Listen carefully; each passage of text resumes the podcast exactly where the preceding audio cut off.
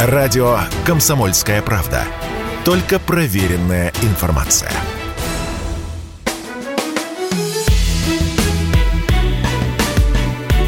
Бофт знает. Здравствуйте, друзья! В студии радио «Комсомольская правда» Иван Панкин. На связи по скайпу Георгий Бофт, известный российский журналист и политолог. Георгий Георгиевич, здрасте. Здравствуйте, Иван. Скажите, пожалуйста, как вам вкусно и точка? Макдональдс же сделал ребрендинг. Наверняка слышали. Как вам?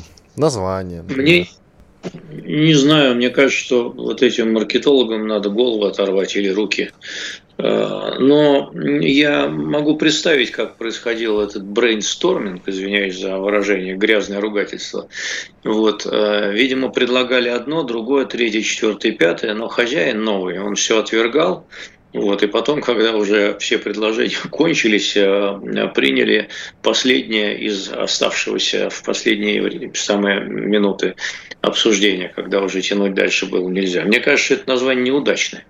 Ну вот, например, вот э, я вас или вы меня приглашаете, э, там, например, пойдем в Макдональдс, это понятно. Или пойдем в Burger King, тоже понятно. Или KFC Или пойдем... тоже пойдем. Угу. Куда? KFC. KFC.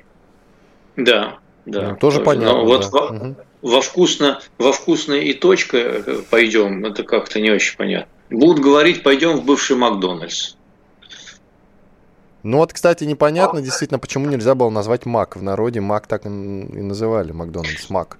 Или ну, Макдак. видимо, я думаю, что, видимо, условие э, Макдональдса, который оставил все-таки право за собой выкупа обратно это все дело в течение 15 лет, было такое, что э, ничто не должно напоминать. Но в этом плане название удалось. Ничто не напоминает. Была же такая история, вот вместо KFC раньше был Ростикс, так и назывался Ростикс. Да. А потом да, они вот тоже... сделали ребрендинг, и стали KFC. Угу. Все осталось прежним, только стали называться да. KFC. И, в принципе, тоже ушло в народ. И про Ростикс уже никто не вспоминает. Хотя я помню, когда отказались от Ростикса, многие возмущались, безусловно. Какие-то три, значит, латинские буквы, КФЦ, непонятно, что это значит. Но ну, я... что-то прижилось. А вот вкусная точка мне тоже не совсем понятно, да, как приживаться-то будет. Георг Георгиевич, у нас со звуком. Я не знаю. А, ну вот, я ну... не знаю. Мне кажется, мне кажется, название неудачное и все, что тут обсуждать. Но посмотрим, может там какие-то есть хитрые комбинации за этим стоящие. Но мне кажется, это, но оно, оно, конечно, так сказать, со временем приживется, его будут узнавать и так далее.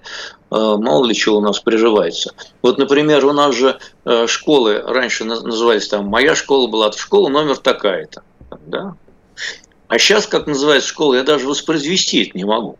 Почему? А что? ГБУ, ГБ, ГБУ, что такое там вот эта вот аббревиатура дикая, и, и никто не может понять, понимаете? И таких аббревиатур, и больницы так называются, и, значит, вот, э, и школа так называется. Вы вот посмотрите, как называется, э, как, как там, и, и, и вы ничего не поймете, и вы не запомните это никогда. Я учился в ГБУ там, там номер такая-то и, и так далее. Хрень какая-то полная. Мне кажется, культура упала маркетинговая. Ведь даже если сократить до аббревиатуры вкусный точка, все равно неудачно выходит. Вид ну, пойдем в вид, да, непонятно все равно. Да, вот.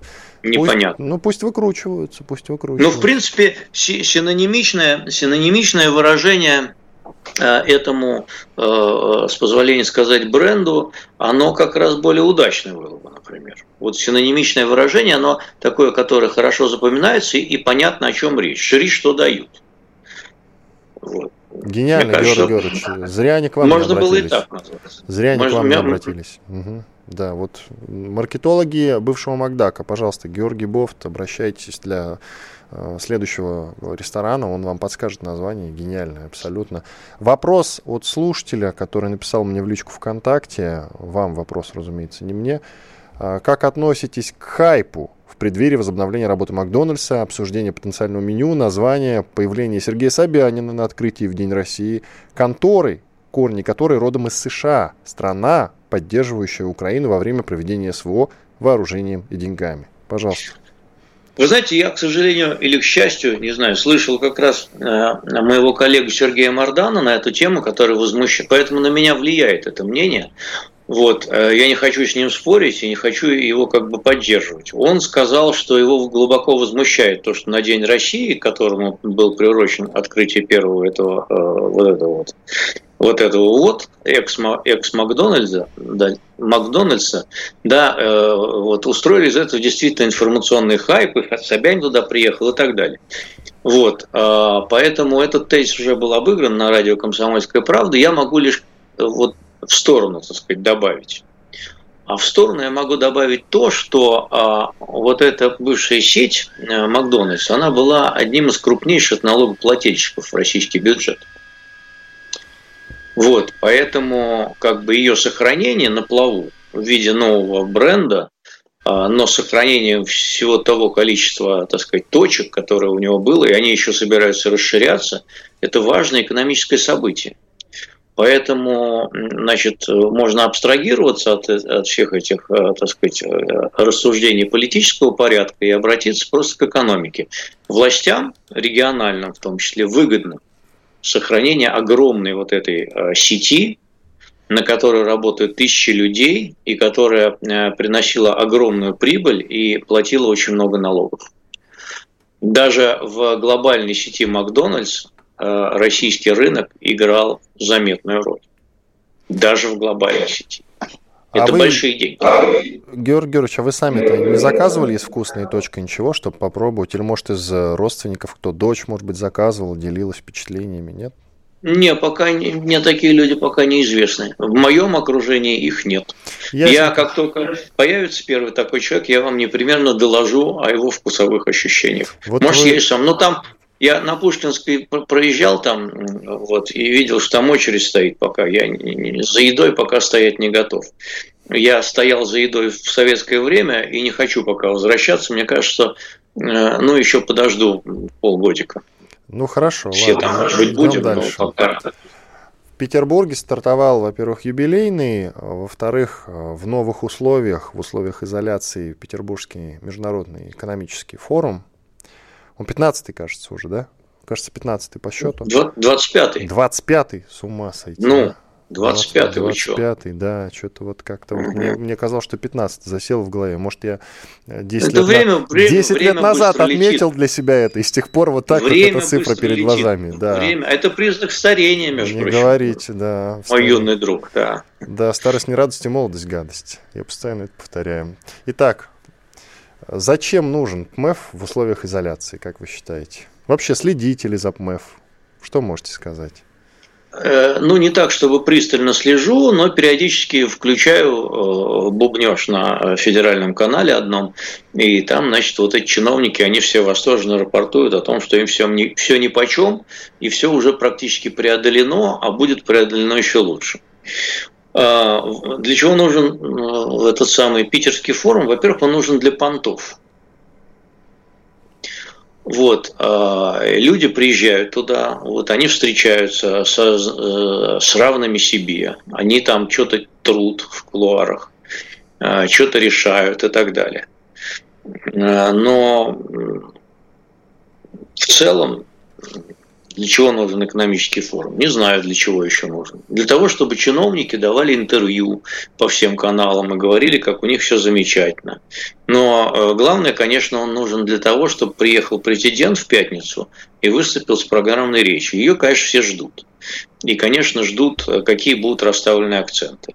Поскольку президент э, традиционно уделяет этому мероприятию важное значение и всегда его посещает – вот, это резко повышает статус данного мероприятия как э, до уровня такого, про который говорят, там надо быть.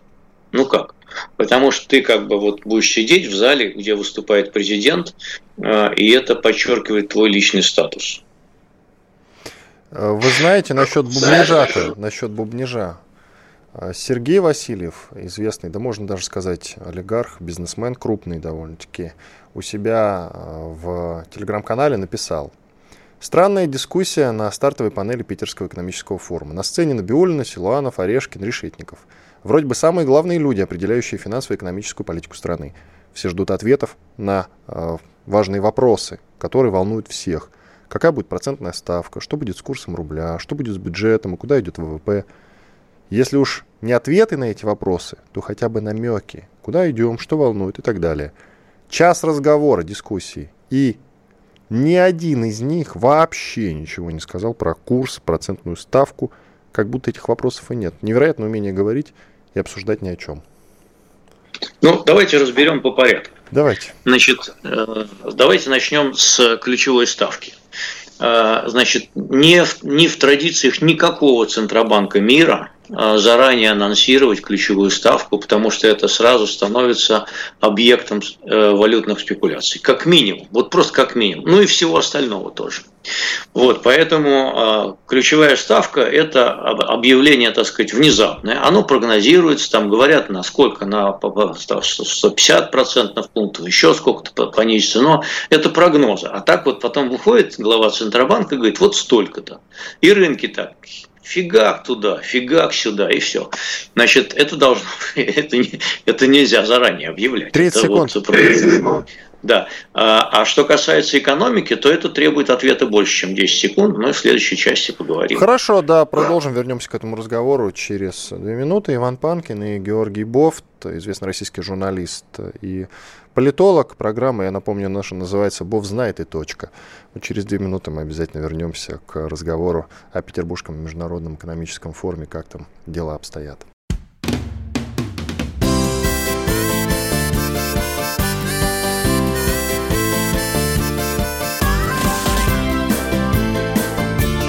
лето. На радио «Комсомольская правда».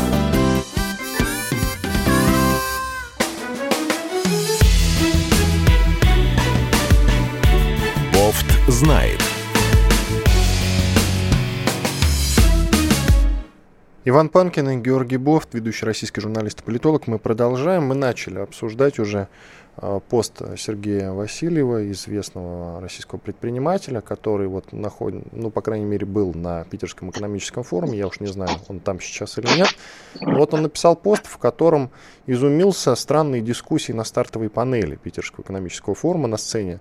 Набиулина, Силуанов, Орешкин и Решетников. Где-то час они о чем-то разговаривали, общались. И вот за этот час дискуссий ни один из них вообще ничего не сказал про курс, процентную ставку, как будто этих вопросов и нет. И вот Георгий Георгиевич, Георгий Георгиевич уже начал отвечать по поводу ключевой ставки, что она заранее не анонсируется никак. Ну а дальше? А дальше что? А дальше никто не знает действительно, как будет развиваться экономика. Ведь сейчас э, звучат такие бодрые заявления, в основном чиновников, что мы все импортозаместим, а что не импортозаместим, то купим у Китая и Индии. А, вот, что, в принципе, уже мы начинаем справляться со всем. Это пока, к сожалению, только в основном обещания и намерения. Вот. А реальность пока, э, ну, она просто не достигла того временного отрезка, когда можно судить о том, насколько это все выполнено. Мы пока находимся в начале длинного пути, а санкции в полной мере еще не сказались. Еще есть складские запасы, еще какие-то старые контракты выполняются, а, значит, э, старые запчасти есть и так далее и тому подобное. Поэтому пока трудно говорить, не показатель, просто все глубины падения мы не ощутили. Поэтому требовать от чиновников, чтобы они, так сказать, уже доложили что-то, но они могут сказать, там есть прогнозы, кстати, и Минэкономики, что в этом году спад будет там 7-8%, а в следующем году будет, может быть, 3, а может быть, будет даже рост. Там есть какие цифры, которые они прикидывают, но мне кажется, что эти цифры, они еще сто раз поменяются. Э, главный фактор, ну, кстати, Навиулина, она говорит, что наша экономика уже не вернется никогда в прежние, так сказать, условия, что условия будут э, все хуже, и, возможно, это навсегда, внешние условия, она говорит, что санкции это, так сказать, навсегда в том смысле, вот, поэтому нужно перестраивать экономику на новых рейсах. Э, направление, оно в целом понятно. Стараться заместить импортно, импорта заместить то, что нам не продают. Как а... это удастся, я, никто не знает. Потому что, э, на мой взгляд, как бы импортозамещение вот в таком полном объеме, оно просто невозможно. Потому что невозможно, чтобы одновременно замечать э, значит, производственную цепочку, которая производит упаковку для молока, и одновременно думать еще, а где взять станки, которые производят кирпичи. Потому что, например, если кто не знает, кирпичи у нас не вполне отечественные, потому что они все производятся на импортном оборудовании. Вот. А дальше идет там по списку все э, отрасли промышленности, э, и вы выясните, что ни в одной из них э, нет ни одной цепочки, в которой бы отсутствовала импортная составляющая. Что тут можно предсказать? Георг Георгиевич, вот вы сказали, что мы еще не достигли и не поняли, да? Не достигли пика, я имею в виду, санкционного. То есть через какое-то время мы столкнемся, потому что, ну, пока есть, правда, пока есть запасы и так далее и тому подобное. А как вы считаете, когда мы поймем, когда столкнемся с настоящими проблемами? Есть у вас а, какой-то конкретный период? Можете ну, назвать? Уже, ну, уже это осенью начнут сказываться э, э, проблемы, которые касаются поставок вот, нехватка каких-то э, оборудования, там, каких-то запчастей, значит, и так далее осенью. Но с точки зрения как бы доходов для бюджета осенью еще не будет такой полный швах, поскольку нефтяное эмбарго начнет действовать только через полгода, вот его только недавно ввели. Оно коснется не всей нефти, часть нефти, нефти нам наверняка удастся переориентировать на Индию и Китай, там резко растет уже поставки нашей нефти в эти две страны прежде всего, вот, и так далее. Значит, э, сохраняется экспорт продовольствия в достаточно больших объемах, а нехватка как бы импортного, э, так сказать, семенного материала, например, или запчастей для импортных комбайнов и прочих сельскохозяйственных машин, оно тоже начнет сказываться не в этом году, а, наверное, в следующем и через год. Вот. Так что все будет постепенно нарастать. А, наверное, вот в следующем году, в 2024, ну, будет такой уже тоже. Потом по банкам то же самое. Какие-то платежи сейчас еще по-прежнему проходят. Вот. А можете себе представить ситуацию, когда они вообще все перестанут плохо проходить, потому что все российские банки отключат от всех свифтов, и надо будет налаживать новую систему платежей с внешним миром, как пока и как это будет выглядеть, и какой ценой это нам обойдется, пока тоже не ясно. Вот, поэтому вот первые какие-то признаки э, такой нарастающей задницы, они будут осенью, вот в конце августа, там сентябрь и так далее, ближе к холодам, а уже в полной мере вот эта вот часть человеческого тела, она засияет перед нами в следующие 2-3 года. Георгий Георгиевич, а ведь для этого нужно уже начать торговаться. То, чего мы не сделали ранее. Мы с вами это обсуждали, в общем-то. Вот, например, мы же сейчас запретили там э, в каком-то районе вылавливать рыбу японцам. Для них это болезненно довольно-таки. Ну, правильно ведь да. сделали? Ну, правильно ведь сделали? А, ну, наверное, да. Наверное, более того, я вам сейчас скажу в подтверждение вашей позиции, что, например, «Газпром», сейчас вы знаете, это резко ограничил поставки газа в Европу, что Э, может помешать им создать э, нужные объемы запасов перед отопительным сезоном. Почему? Потому что это стало реакцией на то, что ну, мы стали действовать по правилам. Мы э, могли же как действовать? Ну, пока не сломается, не чини. У нас есть компрессорные станции, на которых стоят турбины Siemens. У нас таких мощных турбин своих нет. Значит, можно было что делать? Можно было эту систему, эту турбину Siemens не обслуживать согласно регламенту, в точный срок. А пусть она, мол, работает, когда сломается, тогда и посмотрим. Но она могла сломаться тогда, когда уже Европа будет больше готова отказаться от нашего газа. Вот. А «Газпром» пошел по другому пути. Вот положено по регламенту обслуживать, поэтому давайте обслуживать. Турбину забрали обслуживать в Канаду, где есть единственный завод в мире, который их происходит техническое обслуживание. Канада ввела санкции против э, нас. Вот, и не хочет возвращать турбину. Поэтому «Газпром» встал в позу и говорит, это теперь проблема европейцев, а, что вы будете делать с Канадой и турбиной «Сименс», а, который ушел из России, не хочет ничего тут обслуживать и так далее. Чем кончатся эти переговоры, неизвестно. В принципе, может быть и так, и эдак. Может быть, э, европейцы уломают канадцев пойти на исключение и вернуть турбину взад. А может быть, вот эти вот теплые времена года, которые сейчас будут до зимы, они используют для того, чтобы ускоренным темпом отказаться от нашего газа вовсе. Возможно, Георгий, тот, и А ведь надо было раньше отказываться от сотрудничества, нет? И тогда бы этой ситуации не было. И как миленькие запели бы. Я сейчас справедливости ради полез посмотреть по поводу Японии. Оказалось, mm-hmm. вот это важно, оказалось, что, а, значит, Токио, ну, по крайней мере, по версии Москвы, Токио заморозил ежегодные выплаты по соглашению. Да. А не надо было дожидаться. Сразу надо было им запрещать вылавливать рыбу в районе у Южных Курил. А зачем ну, ждали? Тогда бы, мы, тогда, бы, тогда бы мы были виноваты в нарушении контрактных обязательств. Слушайте, что могло последовать? Как? Секундочку. Что могло повлечь судебные, судебные э, иски? Какие судебные иски, если она не дружественная страна, Япония? Она поддержала уже санкции на тот момент. Вот как понимаете, только поддержала, сразу точку ставить в отношении. Понимаете, Все. какая досада? Понимаете, какая досада? Значит, производство вот, э, по экономическим спорным международным делам, к сожалению, происходит не в Басманном суде Москвы. Оно происходит в других местах. Поэтому э, там действуют другие правила.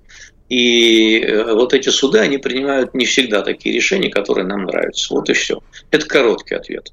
А длинный ответ будет заключаться в том, что мы 24 февраля вступили на ту дорогу, э, в которой нет э, таких четких вешек, проставлены там, вот как в компьютерной игре. Вы достигли такого-то уровня, дальше уже то-то и так далее. И где, в общем, понятен некий план продвижения, э, значит, карта продвижения. Нет у нас этой карты, понимаете? Нет. Нет у нас этой карты, мы не знаем, каков будет следующий ход наших врагов, а, а враги, соответственно, тоже импровизируют на ходу. У них тоже нет такой четкой дорожной карты, по тем же санкциям они тоже их выдумывают на ходу. Поэтому мы все движемся, в общем, в какой-то мере э, путем импровизации. А по поводу судов все-таки давайте подытожим.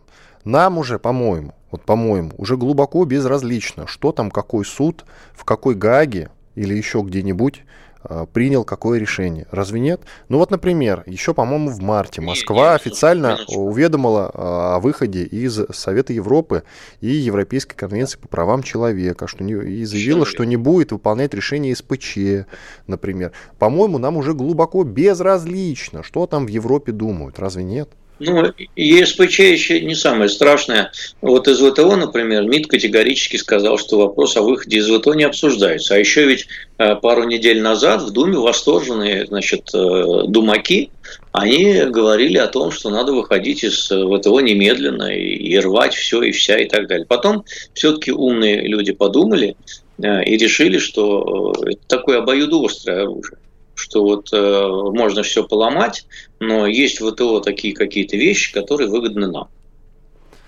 У нас Потому 30 секунд. Ведь... Э, из ВТО, по-вашему, действительно не стоит выходить?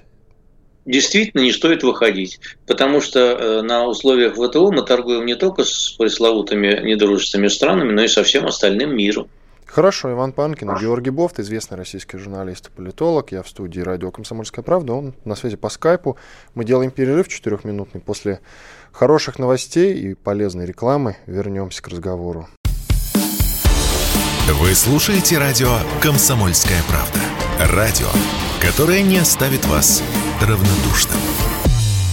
Я надеюсь, что стратегия развития уже переписана. Ну просто жизнь не оставляет никакого другого выхода.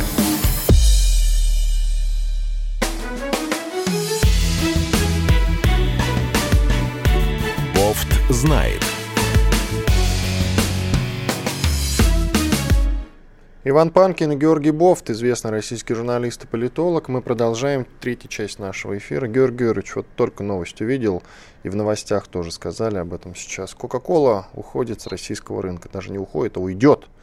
Совершенно точно. То есть мы больше на прилавках эту знакомую газировочку-то не увидим. Возможно, в ближайшие несколько лет, а может быть вообще больше не увидим. Георгий Георгиевич, насколько это серьезно? А, я понимаю, что конкретно вы по Кока-Коле скучать не будете. Но насколько это ну, серьезно ну, для экономики? Вы знаете, это говорит как раз подтверждение нашего предыдущего тезиса, до которого мы дошли, э, что мы идем нехоженными тропами э, конца и пути, маршрут, которых мы не знаем.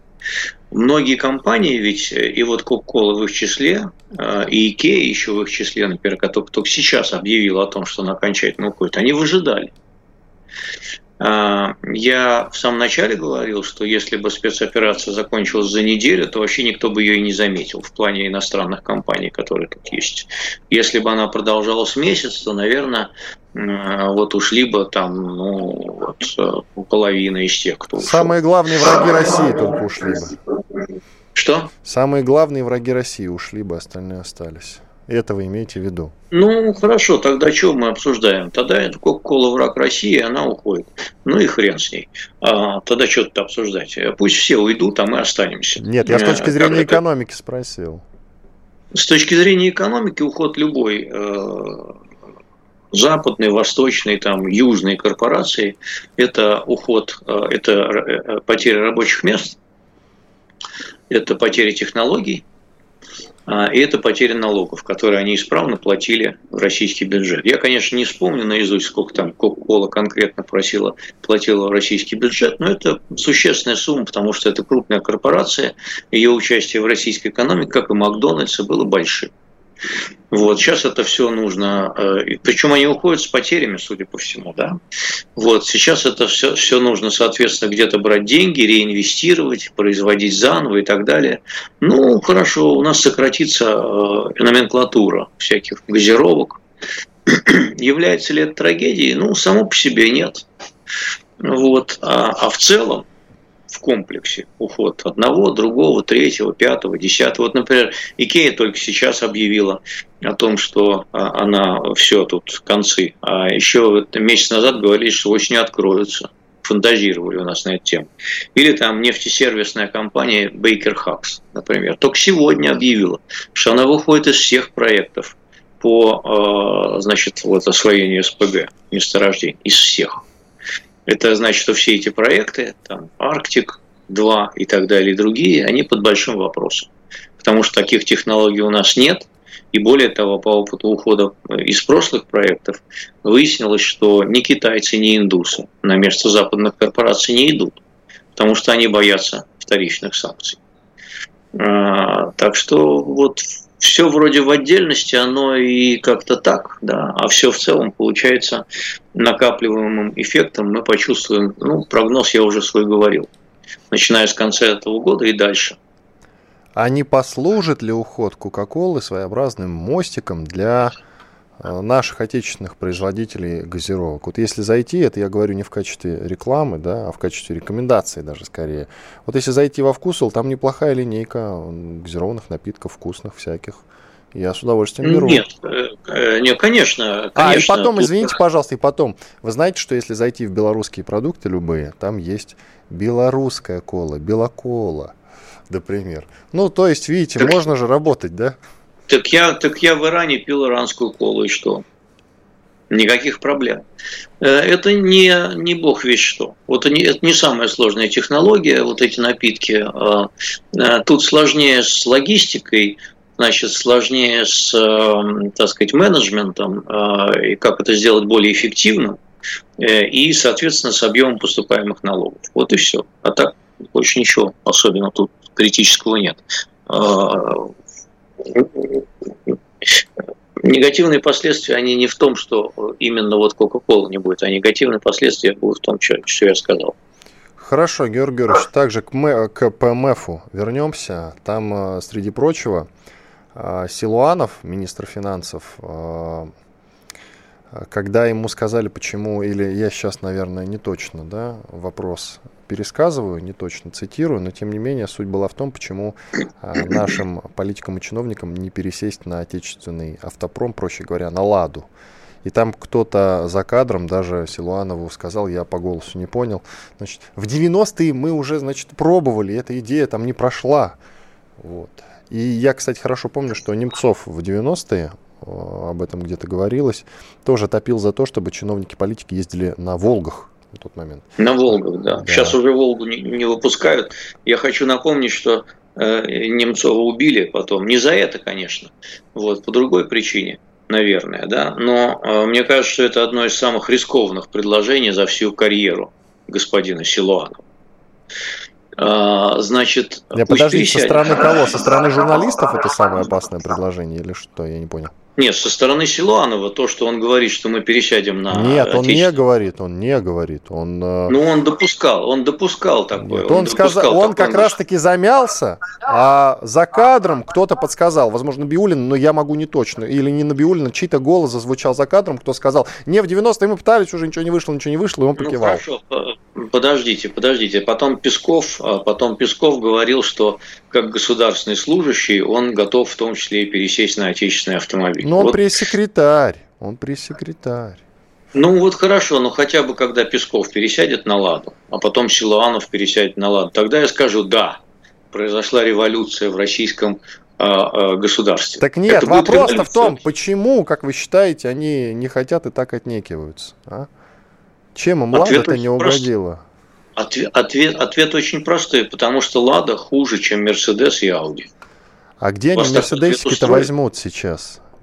Как чинить-то их будут? Можно узнать? Что? А как, где они Мерседесики-то возьмут? Как они их чинить собираются? Как, вот. Они будут покупать через Объединенные Арабские Эмираты. А, ясно, ясненько. Но это же госзакупочки. Это же не лично Силуанов ну, из своего кармана покупает, да? Нет, ну почему? Фирма, будет фирма, будет фирма прокладка будет фирма прокладка, которая купит где-нибудь на Ближнем Востоке э, понтовые Мерседесы и понтовые Ауди, ввезет сюда, а, вот, потом, значит, э, продаст это э, чиновнику. Я не верю, что наши чиновники ранги министров и их заместителей будут ездить на отечественных ладах. Ну, не верю и все. А если это произойдет, Э, то я скажу, что э, это действительно революция произошла э, в России и потрясение основ. Но мне кажется, что высшее политическое руководство не пойдет на такой стресс-тест лояльности нашей, с позволения сказать, элиты. Секундочку. Вообще-то Владимир Путин, президент России, ездит на лимузине, который называется «Аурус». Э, их выпуск это не... отечественное производство, это отечественная, по-моему, модель. Совершенно верно. Путь, э, но просто на всех аурусов пока недостаточно. И если вы э, откроете интернет-систему Google или даже хотя бы систему Яндекс, то вы посмотрите, что комплектующий аурус – это отнюдь не Волжский автомобильный завод. Вот. А и двигатель там не отечественный, и, и все остальное там тоже не отечественное. Э, там отечественные только руки, э, значит, ну, какие-то э, части корпуса, видимо, еще что-то, но он из импортных деталей, в общем, в основном состоит. Да, поэтому... Вез... поэтому смотрите, Везде измена, трусость и обман. Вот. А нам говорили, российское, российское, а оно вон оно что оказывается. Ну да ладно, идем дальше. И все равно, тем не менее, надеемся, что как-то поправят этот момент, и все политики да чиновники пересядут, может быть, на более скромные, не, на более вот, скромные раз, модели Ауруса. Потому что такой, разви, развивая, президента... развивая, не, подождите, подождите немножко, развивая вашу смелую политическую мысль, я могу сказать, что когда Владимир Владимирович Путин пересядет с Ауруса э, на полностью импортозамещенную «Ладу», без э, подушек безопасности, стеклоподъемников, а, и, и еще кое-чего, а тогда, значит, все остальные попрыгают просто в эти лады и будут ездить только на них. Но вот мне кажется, тут важен пример первого лица. А, вы знаете, и на это я тоже могу ответить, Георгий Георгиевич, он не может пересесть, потому что у них нет модели лимузин. Если мне память не изменяет, у Лады нет модели лимузин. А на обычном, как бы, да, на обычной модели президент, ну, хотя бы по статусу ездить не должен, вы не находите? Вот как только они сделают Лада лимузин, да, вместо Лада Гранта. А что такое, а что такое по статусу? Ну, президент первое лицо в государстве. Имеет право человек на ну, лимузин. Первые лица государств э, ездят на разных машинах. Смотря можно какие государства, изменить. Георгий Георгиевич, давайте так. Президент ну, США, же, президент США же, мы знаем, на какой изменить, ездит. Можно же изменить статус в соответствии с изменившимися обстоятельствами. У нас сейчас нету возможности вот, получать э, за сходную цену э, лимузины иностранного производства, да и отечественного производства, поскольку в них иностранные детали. Нужно как-то под это подстраиваться.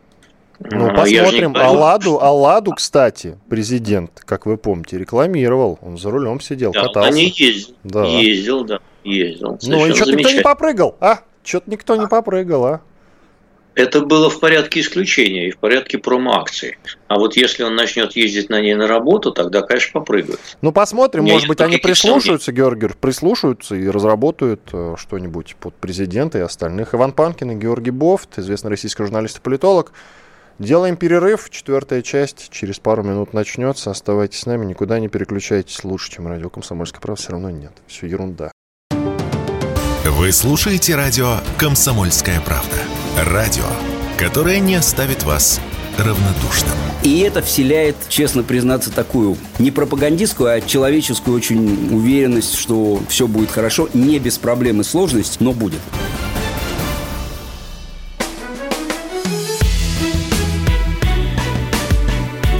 Бофт знает.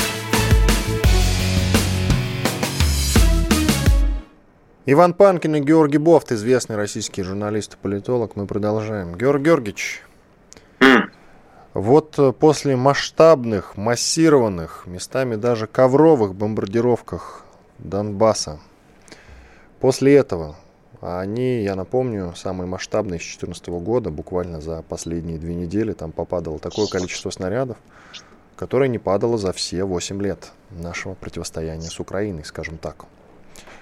А, может быть, все-таки уже пора а, ответить как следует, Георгий Георгиевич? Чего пора? Ответить как следует, я говорю. Зеркально, ну, скажем мы... так. Асимметричный ответ нанести уже такой. Может быть, даже по городам пришло время бить. Ну, вы хотите, чтобы мы уподоблялись? Не, секундочку. Вот опять. Георгиевич, давайте вот вы так не будете говорить. Вы предлагаете, вы хотите. Есть вопрос, вы на него ответьте, пожалуйста. Я не принимаю решений, я задаю вопросы. Ну, хорошо. А, Значит, вы, а вы аналитик, вы аналитик. Вот ваша смотрите. аналитика нужна. Э, даже что тут анализировать? Как человек я выступаю против нанесения военных ударов по мирным объектам, э, в ходе которых э, гибнут мирные жители. Э, как, э, естественно, в отношении э, наших, в основном, там, россиян или тех, кто могут стать россиянами в Донбассе, так и в отношении тех, кто живет на, на территории остальной Украины. Вы сказали, как человек. А как политолог? Как политолог тоже. А, вот. Нет, это очень важно. Кстати говоря, друзья, в порядке анонса, скорее идите в YouTube, радио «Комсомольская правда». Вы там можете увидеть не только трансляцию программы «Бов знает», которая идет прямо сейчас, но еще и найти мой разговор с Наданой Фридрихсон, которая прямо сейчас находится в Донецке. Там у нас с ней получился, случился, я бы даже сказал, чудесный разговор. Она сидит в одной из кафешек э, Донецка, Потом я ее попросил, мы о многом поговорили, о том, что там происходит. И потом я ее попросил прогуляться с видеокамерой по городу. И вот это все в живом режиме происходит. Уже больше 100 тысяч набрала набрал этот эфир в YouTube, так что и всем остальным рекомендую посмотреть. А, ладно, Георгий Георгиевич, давайте уже знаете, а, кого обсудим. Трампа. Трампа давайте обсудим. Рвется, рвется в президенты в 2024 году Дональд Трамп. Есть у него шансы, нет? Надо посмотреть, как будут проходить праймерис. А, пока его поддержка в рядах республиканцев достаточно велика, но она меньше, чем она была в годы его президентства. И я думаю, что в рядах республиканского истеблишмента есть большие опасения по поводу Трампа. Очень много было вопросов к его сумбурному, хаотичному президенту. Но мы не знаем, в каком состоянии подойдет демократическая партия к выборам 2024 года, в каком состоянии подойдет Байден к выборам 2024 года. По крайней мере, сейчас у него рейтинг одобрения э, не выше, чем у Трампа, а даже ниже. Э, и очень много недовольных тем, как Байден справляется со своими обязанностями.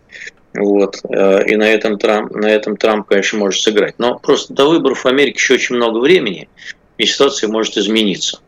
Мне кажется, что под 50 на 50. Он, конечно, попытается э, бежать, он, конечно, попытается, так сказать, вернуться в президентское кресло, но мне кажется, что среди республиканцев найдутся люди, которые бросят ему вызов, а, и э, на том, что а, Байден к тому времени будет выглядеть совсем слабо, вернее, если, если он будет выглядеть к тому времени совсем слабо, то, э, конечно, у республиканцев много шансов, у любого. Слушайте, а зачем, в принципе, республиканцам отнимать пальму первенства, которая у. Ой, извините, у Трампа реально есть? Зачем им э, вести подковровые игры внутри партии, если есть сильный кандидат? И есть ну, э, слабый а, кандидат у противников, Байден. Все-таки, понимаете, понимаете, его стиль правления вызвал очень много вопросов вообще в американской элите. Зато э, войны и... не было, Георгий Георгиевич. Войны нигде не было при нем. Абсолютно. Подождите. Бензин стоил дешево при нем. Подождите, подождите. Война на Украине происходит от Америки очень далеко. Это не та проблема, которая волнует массового американского избирателя так, что вот прямо его волновала именно война. Его волнует рост цен на бензин, его волнует, значит, то, все, рост цен, вообще инфляция его волнует. Э, говорят, что там в, э, в Калифорнии бензин уже 7 долларов за галлон, это примерно чуть меньше 4 литров, посчитайте сами. Там э, на восточном побережье 5, это тоже рекорд. Вот это его волнует. И они не очень верят как бы Байдену, что это все Путин виноват вот в, этих рост, в, этом росте цен. Они говорят, что, ну, конечно, Путин, конечно, да, но, в общем-то, как-то президент Америки должен что-то был придумать на сей счет. Вот. А что касается Трампа, то, наверное, к нему было бы меньше вопросов, но вот эта вот история со штурмом Капитолия 6 января 2020 года, а, нет, 2021 года, э, она сыграла, конечно, э, трагическую роль в его дальнейшей политической карьере. Э, там еще суды не закончились, расследования не закончились по этому делу. И это вообще вот было нарушение некого такого табу, которое, ну, просто для американцев фи. Это вот такое вот фи, которое многие Трампу не простят. Ну, не знаю, Георгиевич. По мне, так у Но Трампа... Они считают, они, считают, они считают, что он перешел красную линию в данном вопросе. Таких в республиканской партии не так, что большинство, но они есть. И это может помешать ему выдвинуться от этой партии. Ну ладно, посмотрим. 24 год вы правы довольно далеко. И тем не менее любопытен сам факт, что Трамп э, сейчас говорит о том, что все-таки планирует э, выдвигаться и снова побороться так за Байден, первое кресло. Так, уже из-за Байдена сказали, что он тоже собирается выдвигаться. Если, если будет жив и здоров. Без иронии говорим, да, но вот иногда некоторые вещи подсказывают нам, что все может измениться в самое ближайшее время. Не приведи Господь, конечно, мы всем желаем счастья и здоровья. Э, Георгий Георгиевич, э, вот по поводу тех бешеных сумм, которые выделяются Украине от простых людей и самых простых э, организаций, даже церковь имени Сатаны в США сделала какой-то взнос в адрес украинцев, потом актер Райан Рейнольдс, звезда Голливуда, вместе с супругой перечислил там, по-моему, миллион долларов. Ну и, в принципе, кучу бабла из Европы отправляют и из США отправляют э, на Украину. Как вы считаете, вот эти деньги, они реально все отправляются на нужды э, Украины и украинской армии, либо они дико пилятся? Как вы считаете? Ну, я не, я, я не думаю, что э, эти деньги все прям так разворовываются. Я в это не верю. Вот. А, коррупция на Украине есть, что-то там кому-то, наверное, прилипает к рукам. Но э, все наши вот предположения на сей счет, они ведь голословны. Никакого расследования, например, вот, ну пока что собираются конгрессское расследование проводить насчет того, как потратились уже выделенные деньги. Вот. А что касается, так сказать, других средств, то, в общем, э, видно, что э, результат вот этой массированной помощи, он так сказать, сказывается на том, что увеличиваются поставки вооружений, там, э, прочей амуниции и так далее. Украине выделяют деньги на текущие расходы бюджета. И, в общем, несмотря на так сказать, падение курса гривны, в отличие от роста курса рубля, так сказать, нельзя сказать, что на Украине наблюдается финансовый коллапс. Все-таки. Потому что даже при страшных прогнозах падения ВВП на 45 там, процентов или 50 процентов, что-то там еще продолжает работать. И э, я думаю, что это ничего бы не работало уже давно, если бы не массированная помощь со стороны Запада в том или ином виде. И еще вот тема для обсуждения, Георгий Георгиевич. США на Украине предрекли второй Вьетнам. Теперь конкретнее. Значит, поражение США и Западной Украине будет серьезнее, чем во Вьетнаме или Афганистане. Так считает глава правящей партии Польши «Право и справедливость», вице-премьер правительства страны по вопросам безопасности Ярослав Качинский. Брат Леха Качинского, который в 2010 ну, году погиб в авиакатастрофе э, под Смоленском, как известно. Нет, давайте, давайте введем э, коэффициент для заявлений польских политиков, специальный просто коэффициент для заявлений польских политиков, они наиболее яростно, а, ревностно и всячески вообще горячо поддерживают Украину в этой а, военной операции. Вот. И поэтому э, иногда они нагнетают, так сказать, страху, а, говоря, что если вот сейчас не, не выбить зубы русскому медведю, то тогда кранты всему миру. Вот таких заявлений очень много происходит, поэтому их, конечно, надо воспринимать прежде всего как настоятельное приглашение к Америке, резко увеличить военную помощь. А еще желательно и вообще послать туда э, свои войска, потому что иначе будет Афганистан. Ну какой Афганистан и Вьетнам, если там нет американских войск? Кто там будет терпеть поражение в формате Вьетнам? Э, поэтому э, это надо воспринимать как политическую риторику, которая направлена прежде всего на мобилизацию еще большую Запада коллективного на поддержку Украине. Польша в этом смысле является таким Э, уже явным лидером в этом вопросе. Вот, и э, ну, выступает более чем энергично, я бы сказал. Но у нас секунд 40 остается до окончания сегодняшней программы, и тут я все-таки не могу не заметить, во-первых, я не какого-то левого генерала, слова левого генерала там польского, особенно бывшего привел, а все-таки Ярослав Качинский, да, более-менее э, известная, видная личность э, польская. И тут момент, который и вы признавали, мы до конца не верим в искренность Польши, по поводу того, что они прям топят за Украину. Мне кажется, на Украину им глубоко плевать, и они желают ей поражение на самом деле. Понятно почему. Потому что Львов-то, по их мнению, польский. Ну да ладно, Иван Панкин, Георгий Бофт были здесь, остались довольны. Всего доброго, до свидания. Бофт знает.